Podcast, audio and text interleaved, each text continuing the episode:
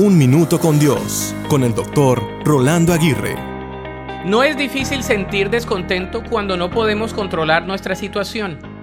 Mientras nuestra satisfacción dependa de que todo vaya bien, de las circunstancias, de las personas, de las preocupaciones y de las cosas, éstas nos seguirán robando la paz.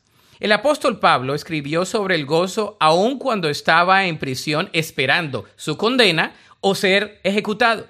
Yo creo que él no expresó que nunca sentiríamos ansiedad o frustración. Más bien, lo importante es cómo reaccionamos cuando esos sentimientos se apoderen de nosotros. Pablo aprendió lo que nosotros debemos aprender día tras día.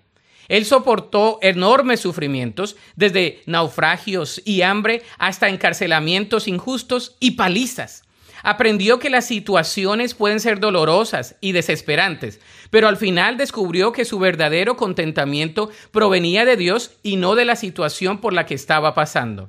¿Cómo reaccionas cuando las circunstancias están fuera de tu control? Pablo eligió entregar sus preocupaciones y recibir la paz de Dios. ¿Qué eliges tú?